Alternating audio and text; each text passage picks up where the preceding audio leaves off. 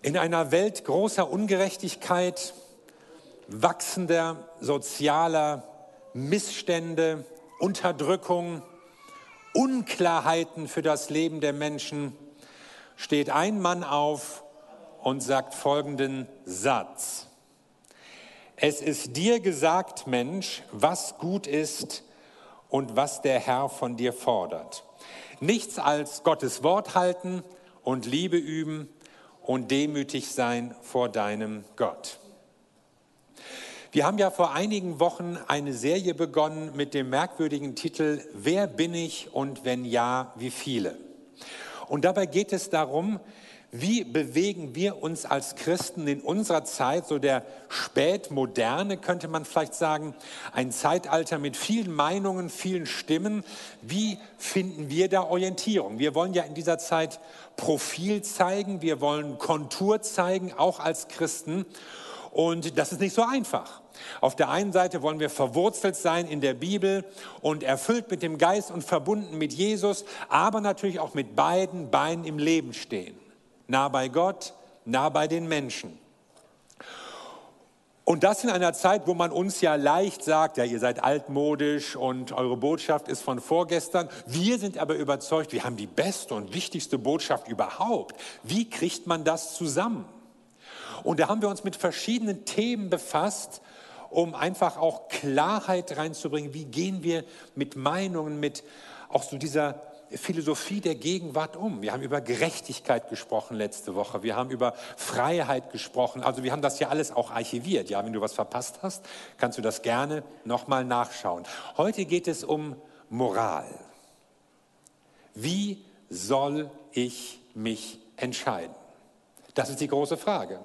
Wir stehen vor Entscheidungen, jeden Tag große, kleine Entscheidungen, wichtige, weitreichende Entscheidungen und wir müssen sie treffen.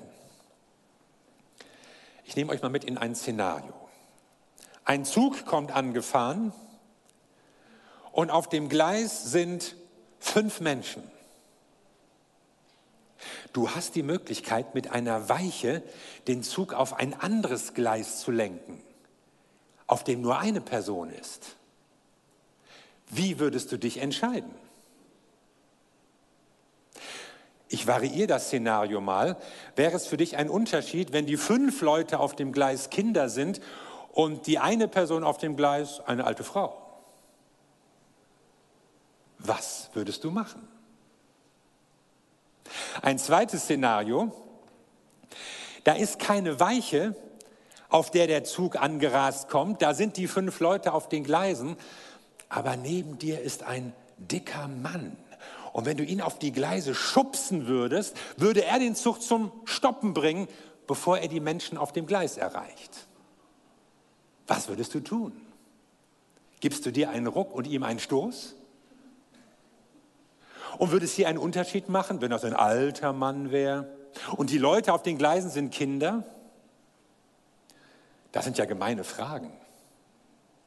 Die habe ich mir auch nicht ausgedacht, sondern das waren Fragen eines psychologischen Forschungsprojektes, wo man mal wissen wollte, wie treffen Leute Entscheidungen, auf welcher Grundlage. Und die meisten Leute würden sagen, ja, ich würde die Weiche umstellen aber sie würden nicht den Mann auf die Gleise schubsen. Ja, wir haben das natürlich auch am Frühstückstisch bei uns diskutiert und meine Frau, meine Kinder waren auch der Meinung, nein, weiche ja, aber schubsen nein. Ja, aber das Ergebnis ist doch das gleiche, es stirbt einer. Ja, ist aber irgendwie doch ein Unterschied. Ja, welcher? Ja, in dem einen Fall äh, müsste ich aktiv ihn schubsen, ja, im anderen Fall schaltest du aber aktiv um. Ja, aber es ist irgendwie was anderes. Also man merkt daran, moralische Entscheidungen sind nicht immer logisch. Die haben auch irgendwas mit unserem Empfinden oder mit unserem Gefühl zu tun. Dafür gibt es auch noch weitere Beispiele. Ja? Wenn man zum Beispiel Kinder in einem Raum hat und da befindet sich eine Schüssel mit Süßigkeiten und man schärft ihnen ein, du darfst nichts davon nehmen und dann rausgeht, was machen sie? Sie nehmen was. Aber wenn man hinter diese Schüssel einen Spiegel stellt, nehmen sie weniger. Also Kinder klauen weniger, wenn sie sich beim Klauen im Spiegel sehen. Ich meine, es sind die gleichen Süßigkeiten, Sie sehen, wissen ja, was Sie machen, aber es ist offenbar doch ein Unterschied, ob man sich sieht. Das ist auch bei Erwachsenen ähnlich. Also wenn wir etwas Verkehrtes tun, dann hilft es uns, wenn wir wissen, der macht es auch. Wir finden das weniger schlimm, was wir verkehrt machen, wenn wir wissen, ja, Daniel macht das auch, Sibylle auch und Heinz hat es auch schon mal getan. Moralische Entscheidungen sind nicht immer logisch und vernünftig. Wir müssen aber welche treffen. Und nichts tun ist übrigens auch eine Entscheidung. Beim Nichtstun entscheidet man sich dafür, dass die Dinge so weiterlaufen, wie sie eben laufen. Auf welcher Basis triffst du deine Entscheidungen?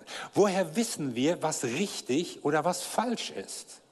Woran orientieren wir uns? Als erfahrener Gottesdienstbesucher hast du natürlich schon langs innerlich Jesus geschrien oder Bibel. Aber so einfach ist das nicht. Für viele Menschen taugt Jesus vielleicht als gutes Vorbild. Ja, wäre schon toll, wenn alle so lebten, aber nicht als verbindlicher Maßstab, geschweige denn die Bibel. Wer gibt mir Orientierung? Viele würden sagen, ich brauche keinen Gott, ich brauche kein heiliges Buch, ich brauche keine absoluten Gebote. Das Richtige ist klar, es liegt doch auf der Hand. Das sagt uns doch der Verstand. Die Menschenrechte, die goldene Regel, oder eben, wenn es sich gut anfühlt, tu es, aber du darfst niemanden anders schädigen. So einfach kann es sein. Wir leben in einer Zeit, in der hohe moralische Ideale vertreten werden. Aber man möchte keine absoluten Maßstäbe mehr haben. Man möchte sich diese Normen am liebsten selbst schaffen. Der kanadische Philosoph Charles Taylor spricht von einer Moral der Selbstermächtigung. Man entscheidet selbst, was richtig ist. Ich für mich, du für dich. Du darfst mir nur nicht in die Quere kommen. Das ist so ein Erbe der Aufklärung in Europa. Und der König aller Selbstermächtigungsphilosophen, könnte man sagen, ist Immanuel Kant. Er hat ja gesagt, handle jederzeit so, dass die Maxime deines Handelns auch die Grundlage der allgemeinen Gesetzgebung sein könnte. Also der sogenannte und berühmte kategorische Imperativ. Handle so, dass alle so handeln könnten. Handle so, dass man die Gesetze nach deinem Handeln schreiben könnte. Geht das? Ja. Also wenn Säkularisten behaupten, dass man sich auch ohne Gott moralisch anständig verhalten kann, dann stimmt das. Bis zu einem gewissen Grade. Es bleibt aber immer noch die Frage, wie soll ich mich verhalten? Ja, ich kann das ein und andere lassen, aber was ist richtig? Wie weit kommen wir mit dieser Moral der Selbstermächtigung, die wir in unserer Kultur so gerne pflegen? Ich möchte mal auf drei Gefahren hinweisen. Das erste ist die Gefahr der Überheblichkeit. Es ist ja nicht egal, aus welchen Motiven wir etwas machen. Das Gute soll ja nicht nur getan werden, damit es unser Selbstwertgefühl kitzelt und wir uns irgendwie besser und überlegen fühlen können. Man gewinnt ja heute manchmal den Eindruck, dass Leute, die aufs Auto verzichten, Flugreisen meiden, äh, Fleisch durch Gemüseprodukte ersetzen, sich irgendwie besser vorkommen. Der Surkamp Verlag hat jetzt so ein dickes Buch rausgebracht, Kritik des Moralismus. Und darin wird irgendwie so deutlich, dass der erhobene Zeigefinger in unserer Kultur eigentlich zu den wichtigsten Handbewegungen gehört inzwischen. Und dass es ganz viele Situationen gibt, wo Leute anderen sagen, was richtig wäre und äh, sich selbst dann auch gerne ein bisschen besser präsentieren. Wir machen das schon, wir verstehen das schon, wir wissen das, wir achten darauf. Und andere, die das nicht tun, die werden dann gleich irgendwie ins Abseits gedrängt. Wo fliegt ihr? Was? Ihr fliegt noch in den Urlaub? Und diese Weintraben da auf deinem Tisch, wo kommen die her? Aus Südafrika, das darf ja wohl nicht wahr sein. Also ganz viele Situationen, wo Dinge heute verpönt sind und wo sich so ein moralistischer Druck aufbaut bei Menschen. Die christliche Liebe, sie handelt nicht aus Überlegenheit oder Besserwisserei, auch nicht, weil sie sich selbst moralische Überlegenheitsgefühle verschaffen möchte, sondern gerade aus einer Demut und einer Abhängigkeit von Gott heraus. Christen praktizieren Nächstenliebe nicht, weil sie gut sind, sondern gerade deshalb, weil sie wissen, dass sie es nicht sind. Dass sie nicht gut sind, dass sie Sünder sind, dass sie von Gottes Vergebung abhängig sind und aus Gottes Vergebung leben. Also nicht, weil wir besser sind, sollen wir anders handeln, sondern weil es den Menschen dient, weil es Gott Ehre macht. Das ist ein Unterschied in der Motivation. Und mit dieser Gefahr der Überheblichkeit zusammenhängt auch eine Gefahr des moralischen Imperialismus. So hat der Theologe Timothy Keller das mal genannt. Ein moralischer Imperialismus, weil die Welt heute, die säkulare Moderne heute glaubt ja, dass ihre Werte nicht aus dem Christentum stammen, sondern aus der Vernunft, aus dem eigenen Nachdenken.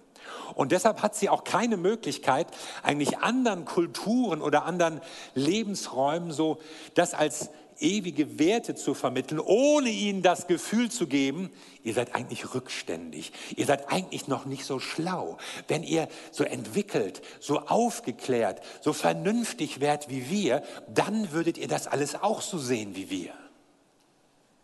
Jetzt diese Woche Angela Merkel unterwegs nach China. Sie ist noch kaum die Gangway im Flugzeug hoch. Da hat man ihr schon klar gemacht, dass sie die Menschenrechte ansprechen soll. Ja, was da bei den Uiguren in Xinjiang läuft und Tibet natürlich und so. Dabei haben die Chinesen überhaupt keine Lust auf irgendwelche moralischen Belehrungen aus Deutschland. Die wollen natürlich Geschäfte machen. Ich meine, so nötig es wäre, die Menschenrechtsfrage da zu ändern. Aber die Leute wollen es nicht hören. Warum sollten sie sich auch etwas sagen lassen von uns? Ich würde sagen, weil wir Deutsche und Chinesen, du und ich, weil wir uns einmal vor einem ewigen Gott verantworten müssen. Das ist ein Grund.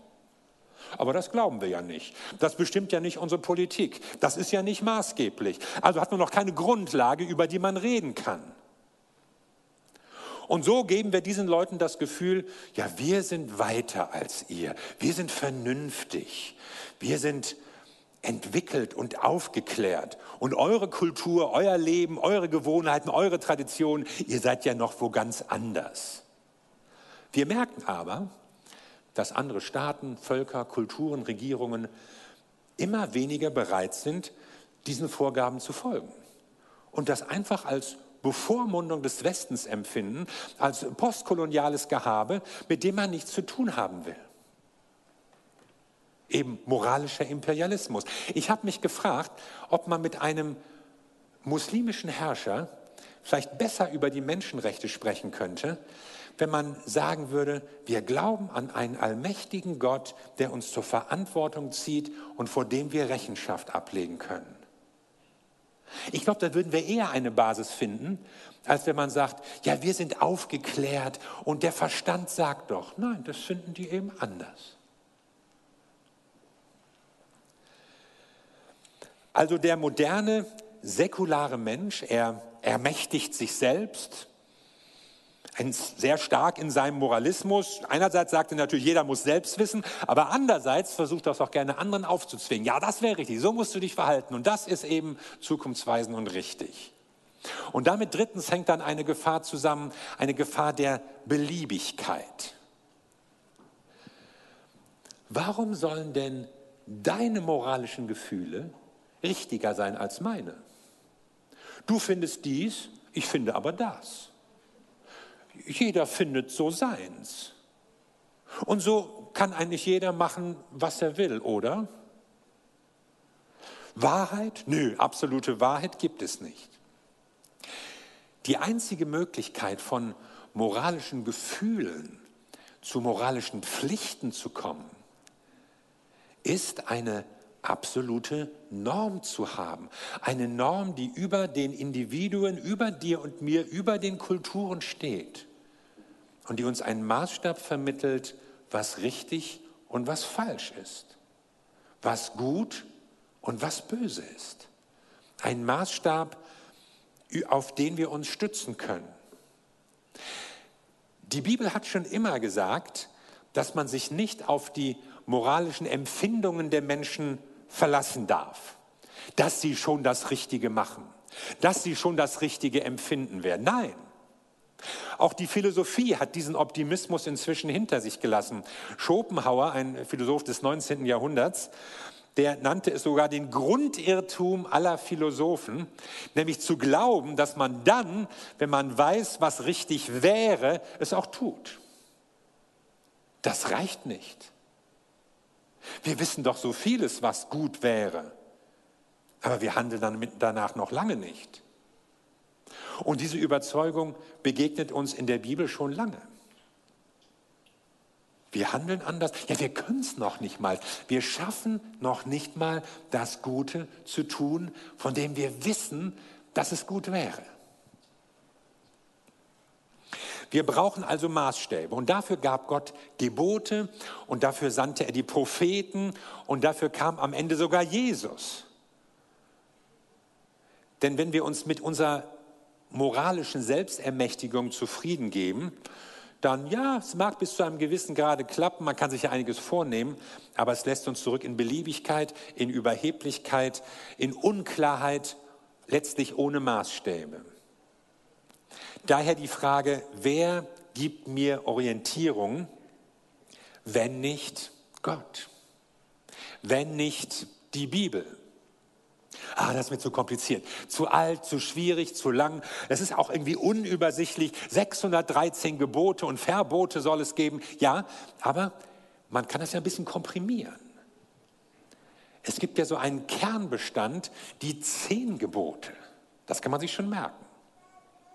Und hier der Prophet Micha, von dem wir heute schon gelesen haben, der bringt es auf drei Gebote drei Gebote auf den Punkt. Es ist dir gesagt, Mensch, was gut ist und was der Herr von dir fordert.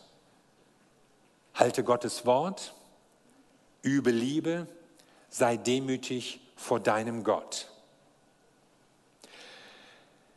Halte dich an das Recht. Gottes Wort, das, der Ausdruck, der hier steht, der meint so das Recht, die Gerechtigkeit, auch die guten Regeln Gottes und die sind ja auch für viele Lebensbereiche wichtig. Gott spricht ja nicht nur Gebote, die jetzt so rein religiöser Natur sind, wie man opfern soll oder was man im Gottesdienst machen soll oder nicht, sondern das sind ja Gebote, die das Zusammenleben der Menschen ordnen. Wie man mit Minderheiten umgeht, wie man sich gegenüber benachteiligten Leuten verhält es geht manchmal auch sehr ins Detail, ja. Hygieneregeln, also etwas, was man, was man auf Campingplätzen machen soll, wenn es keine Toiletten gibt oder so. Also sehr praktische Dinge, die das Zusammenleben der Menschen ordnen sollen. Das ist Gott wichtig. Die Gebote Gottes sollen uns ein vernünftiges Zusammenleben ermöglichen. Das zweite ist, handle in Liebe. Und damit ist jetzt nicht gemeint äh, Romantik, Erotik, Gefühl und so, sondern lass dich im Umgang mit Menschen von Barmherzigkeit leiten, von Güte, von Anteilnahme. Das Wort spricht auch von Gunst, von Gnade, von Wohlwollen, wenn es auf Gott bezogen ist, von seinen Gnadenerweisungen, von seiner Treue. Handle treu, handle verlässlich, handle barmherzig und fürsorglich. Und drittens, sei demütig vor Gott. Das heißt doch, wisse, dass du von Gott abhängig bist. Stütz dich auf Gott. Glaub nicht, du weißt alles, du bist die letzte Instanz, du kannst dich selbst ermächtigen, sondern sei dir klar, dass du dein Leben aus der Gemeinschaft mit Gott heraus führen kannst und dann wird es gelingen. Und so fasst Micha, man könnte ihn einen der ersten Sozialreformer der Geschichte nennen, den Willen Gottes zusammen in diesen drei Gesetzen und drückt damit eigentlich so aus, was, was bislang so in der ganzen Heiligen Schrift, solange es sie bis dahin gab, zusammengefasst steht. Da ist eine moralische Autorität und Gott hat einen Anspruch auf unser Leben. Gott hat eine klare Sicht davon, wie wir als Menschen miteinander leben und handeln sollten. Unser Miteinander ist ihm nicht egal. Es geht ja bei der Nachfolge nicht nur darum, dass wir es irgendwie besser haben. Gott kommt in unser Leben und dann, dann segnet er uns. Ja, wir haben irgendwelche Vorteile. Wir werden bewahrt, wir kommen irgendwann mal in den Himmel. Du findest Freunde, du kannst um einen Ehepartner beten, äh, du, du überwindest die Armut, irgendwelche Vorteile. Sondern es geht Gott um eine gerechte Ordnung für die Gesellschaft. Es geht auch nicht nur darum, dass es mir gut geht und dass meine religiösen Gefühle mein Leben schöner machen. Es geht um Gerechtigkeit. Es geht um richtiges Handeln im Miteinander der Menschen. Und deshalb ist diese Verantwortung vor Gott der Anker, der Anker für ein richtiges Handeln, auch für gute Entscheidungen. Micha kommt es gar nicht darauf an, dass du alle 613 Gebote kennst, auswendig weißt, dann penibel abarbeitest, sondern es kommt ihm darauf an, dass du weißt, ich stehe vor Gott und ich bin vor Gott verantwortlich. Handle in diesem Wissen. Nun fragen sich heute natürlich Menschen, warum soll ich mir von Gott und, und von seinem Buch was sagen lassen? Das fragen ja sogar Christen.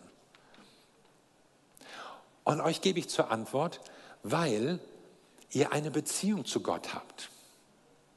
Zu einer Beziehung gehört nämlich, dass man sich auch mal Dinge sagen darf, dass auch Korrektur möglich ist. Wenn du aus der Bibel nur glaubst, was dir passt, was dir gefällt, dann hast du keine Beziehung zu Gott. Was ist das dann überhaupt für ein Gott, den du dir dann irgendwie ausgesucht hast? Wenn du dich nur an das hältst, an die Dinge, denen du auch schon zustimmen kannst, dann hast du eigentlich Gott abgeschafft. Dann machst du ihm klar, du hast mir nichts zu sagen. Segne mich, aber quatsch mir nicht dazwischen. Und manche leben so, manche Christen auch, ja. Ich entscheide, was in der Bibel für mich ist und was nicht. Ich entscheide, was ich mir von Gott sagen lasse. Und ich sage dir dazu, das funktioniert nicht. Das funktioniert nicht mit Gott. Das funktioniert auch nicht in einer Freundschaft. Das funktioniert auch nicht in einer Ehe. Wenn einer was zu sagen hat, dann ist es Gott, der uns was sagt. Und es wird uns helfen, weil er Dinge tatsächlich besser weiß und die Übersicht hat. Warum soll ich mir von Gott was sagen lassen? Weil ich mich sonst im Gestrüpp der Selbstermächtigung verhaspel. Weil sonst jeder für sich definiert, was er richtig findet. Du und ich und die Amerikaner und die Chinesen und die Araber, alle machen so, was sie gerne wollen. Weil unsere Gefühle auch nicht tragfähig sind, was wir für richtig halten. Wir sind wandelbar, wir sind unterschiedlich. Wir haben mal hier eine Stimmung, da eine Stimmung. Und wir neigen dazu, unseren eigenen Vorteil zu suchen und den Nachteil der anderen in Kauf zu nehmen. Unsere westliche Welt zehrt von dem Erbe des Christentums, vom Vorbild Jesu, von der Lehre der Nächstenliebe, von dem Ideal der Barmherzigkeit, von dem Gedanken der Gerechtigkeit, letztlich auch von der Hoffnung auf ein Friedensreich, das Gerechtigkeit und Sicherheit für alle Menschen gewährleisten wird. Das sind alles Gedanken, die wir aus der Bibel kennen, die zum Teil säkularisiert sind inzwischen, aber das Denken in unserer Kultur prägen, auch die Sehnsüchte der Menschen. Und man glaubt, das kann man auch alles ohne Gott machen und ohne Gott erreichen. Viele von diesen Ansichten der Bibel haben Eingang in unseren Wertekanon, auch in unsere Gesetzgebung gefunden. Aber ich frage mich, wie lange werden sich diese Werte, die eigentlich alle gut finden, halten, wenn wir Gott selbst aus unserem Leben verbannen, aus unserer Gesellschaft, aus unserer Öffentlichkeit und glauben, das können wir alles selbst hinkriegen. Ich bin da nicht sehr optimistisch. Der dänische Philosoph Kierkegaard hat schon im 19. Jahrhundert davon gesprochen, dass es nach dem Ende des Christentums keine moralische oder politische Autorität mehr geben würde. Und da kann man sich natürlich immer noch auf gewisse Dinge einigen und versuchen zu regeln durch Gesetze. Aber ohne Maßstäbe wird der Einzelne austauschbar und wird nicht mehr in seinem Wert gesehen. Und eine Mehrheit wird sich irgendwie durchsetzen. Und dieser Gedanke des Schutzes der Minderheit, der Schwachen, der Benachteiligten, der Armen und so, was wir eigentlich nur in der Bibel und aus dem Kontext der christlichen oder jüdischen Kultur kennen, welche Rolle wird das noch spielen? Es ist dir gesagt, o oh Mensch. Gott hat mir was zu sagen. Und beachte, der Prophet spricht hier dich als Mensch an. Er redet nicht allgemein das Volk, der König, die Regierung, die anderen. Du Mensch, dir ist etwas gesagt. Und du triffst deine Entscheidungen. Jeden Tag triffst du Entscheidungen, ob sie gut oder schlecht, richtig oder falsch sind. Auf welcher Basis triffst du sie. Und ich bin überzeugt, dass es in unserer Zeit und in unserer Welt gute Gründe gibt, sich an den Geboten der Bibel zu orientieren und an dem festzuhalten, was Gott damals durch die Propheten, durch seine Leute gesagt hat. Ich glaube, dass unsere moralische Selbstermächtigung in die Sackgasse führt, in Beliebigkeit, in, in Überheblichkeit und letztlich keine tragfähige Ordnung, auch für unser menschliches Zusammenleben liefern kann. Es gibt einen, der uns sagen kann, was gut ist. Und er tut sogar noch mehr. Er kann uns sagen, wie wir es hinkriegen. Er wird uns auch die Kraft geben, das Gute zu tun. Hört mal, was in Jeremia 31 steht. Da spricht Gott, ich werde mein Gesetz in ihr Inneres legen und werde es auf ihr Herz schreiben. Also da ist das Gebot Gottes nicht nur etwas von außen, das wir irgendwie lesen, woran wir uns irgendwie halten sollen. Gott legt es in unser Herz. Und der Prophet Hesekiel schreibt in Kapitel 36, ich werde meinen Geist in euer Innerstes geben und ich werde machen, dass ihr in meinen Ordnungen lebt und meine Rechtsbestimmungen bewahrt und tut. Also die Bibel liefert uns nicht nur einen Kompass für das Leben, nach dem wir unsere Segel setzen können, um dann sicher das Ziel zu erreichen. Sie sorgt auch für den Wind. Sie sorgt auch für die Kraft, das Richtige zu tun. Nicht nur die Entscheidung für das Gute, auch das Vermögen, es in unserem Leben umzusetzen. Das ist die Botschaft des Evangeliums. Deshalb sagen wir dieses Jahr auch in unserem Jahresmotto, wir schämen uns des Evangeliums nicht. Denn es ist eben nicht nur irgendwie eine alte religiöse Lehre und manche glauben das noch und vielleicht hilft es dir ja, sondern wir merken, dass die Kraft des Evangeliums die Möglichkeit hat, uns in unserer Zeit Veränderung zu geben, Menschen zu verändern, Kulturen zu verändern, Gesellschaften zu verändern, das Zusammenleben, auch echte Probleme zu lösen. Wenn man sich an dem Vorbild Jesu orientiert, wenn der Gedanke der Gerechtigkeit Raum gewinnt, dann sieht die Welt anders aus. Und die Bibel sagt uns eben, so sollt ihr handeln, es ist dir gesagt, aber sie sagt uns auch, hier ist die Kraft. Gott will sein Gebot in dein Herz schreiben. Gott will seinen Geist in dein Leben hineingeben. Deshalb kommt es eben nicht nur auf dein Wissen an, sondern auf die Kraft. Und vielleicht sagst du, ja, ich, ich weiß eigentlich, was richtig wäre, aber ich mache es nicht dann bist du vielleicht schon ein bisschen weiter als der, der nicht mehr weiß, was gut und böse ist. Aber was wir wirklich brauchen, ist auch die Kraft. Und wenn du das Wort Gottes hörst und sagst, ja, ich will mich an Gottes Wort halten, ich will Liebe üben, ich will demütig sein vor Gott, dann triffst du ja auch eine Entscheidung, nicht nur so eine technische Entscheidung, sondern eine Beziehungsentscheidung. Ich möchte in Gemeinschaft, in Verbindung mit Gott stehen und leben und handeln. Und wenn du in dieser Glaubenshaltung zu Gott kommst, dann wird er dein Leben erneuern. dann wird er dir ein neues Herz schenken. Dann wird er dein Herz so verändern, dass du gerne das Gute und das Richtige tun möchtest. Und dass du gerne das Böse und das Schlechte meidest. Und dass du die Kraft hast, diese Entscheidung auch zu treffen.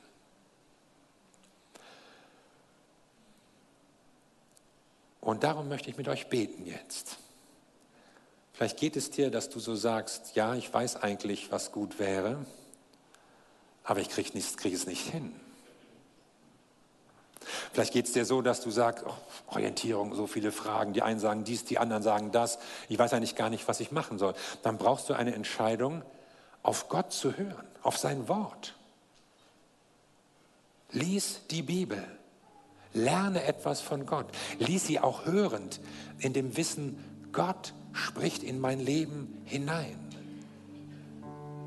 Vielleicht stehst du vor wichtigen Entscheidungen. Vielleicht steht nächste Woche irgendwas an für dich. Du hast überlegt, soll ich dies, soll ich das? Der eine sagt dies, die andere sagt jenes. Was sagt Gott? Und du kannst lernen, auf Gott zu hören und ihn, bei dem sich die Weisheit des Universums bündelt, in dein Leben in deine Situation hineinsprechen zu lassen. Lass uns zusammen beten.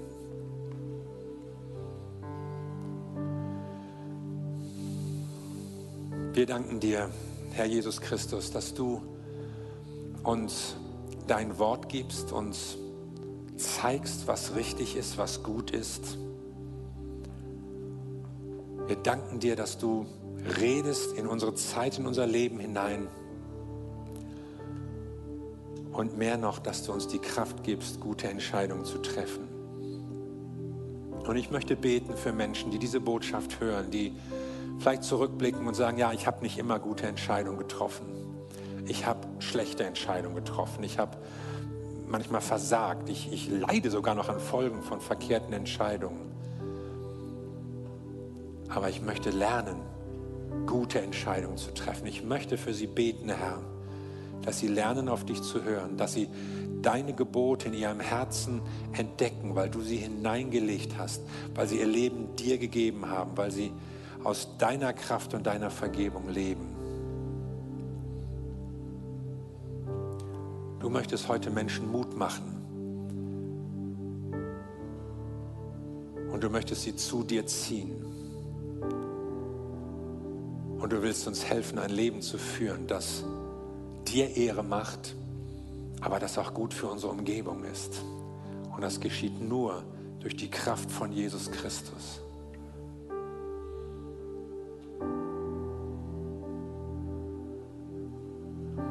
Und ich will dich ermutigen, dass du jetzt einen Moment betest und vielleicht sind es ganz konkrete Situationen, sagst, oh Herr, hier brauche ich deine Weisheit, hilf mir da zu entscheiden. Vielleicht wirst du sagen, Herr, hilf mir, dass ich mich überhaupt an dir orientiere, dass ich dein Wort besser verstehe und umsetzen kann. Aber vielleicht bist du auch da und sagst, ich muss erstmal überhaupt die Grundentscheidung treffen, Jesus Christus in mein Leben zu lassen. Dann kannst du das jetzt in einer kurzen Gebetszeit tun, kannst es ausdrücken, indem du mit Gott redest und Du machst damit einen Schritt auf ihn zu, einen Schritt in die richtige Richtung. Und Gott will weiter mit dir gehen und will dir ein neues Leben schenken. Ein Leben, das du in seiner Kraft führen kannst. Lass uns in dem Sinne noch einen Moment des Gebets haben.